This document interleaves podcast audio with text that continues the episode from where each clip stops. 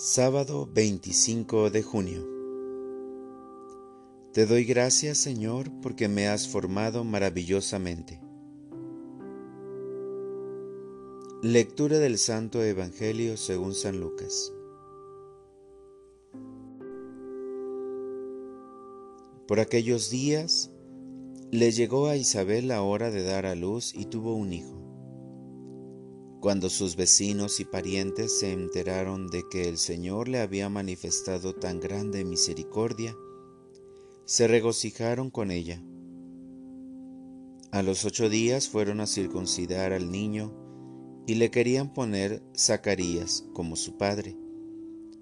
Pero la madre se opuso diciéndoles, No, su nombre será Juan. Ellos le decían, pero si ninguno de tus parientes se llama así. Entonces le preguntaron por señas al padre cómo quería que se llamara el niño. Él pidió una tablilla y escribió, Juan es su nombre. Todos se quedaron extrañados. En ese momento a Zacarías se le soltó la lengua, recobró el habla y empezó a bendecir a Dios.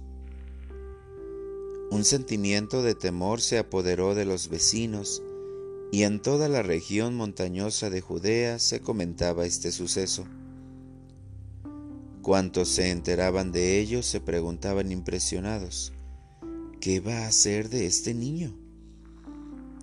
Esto lo decían porque realmente la mano de Dios estaba con él. El niño se iba desarrollando físicamente y su espíritu se iba fortaleciendo. Y vivió en el desierto hasta el día en que se dio a conocer al pueblo de Israel. Palabra del Señor. Oración de la mañana. Las promesas del Señor alegran el corazón. Buenos días, mi Señor. Gracias por el descanso. Gracias por la vida. Gracias porque tus promesas se realizan gozosamente. Gracias por este Evangelio en donde veo la alegría de los padres, familiares y amigos por el nacimiento de Juan. Grandes son tus prodigios la capacidad humana no los entiende. Por eso indica el Evangelio de hoy el asombro de los vecinos de Zacarías e Isabel. ¿Qué será de este niño? Veían un acontecimiento, no entendían el gran prodigio que estaba sucediendo ante sus ojos. Este misterio se acentúa cuando la madre dice, su nombre será Juan al igual que su padre, Juan es su nombre. ¡Qué maravilla, Dios mío!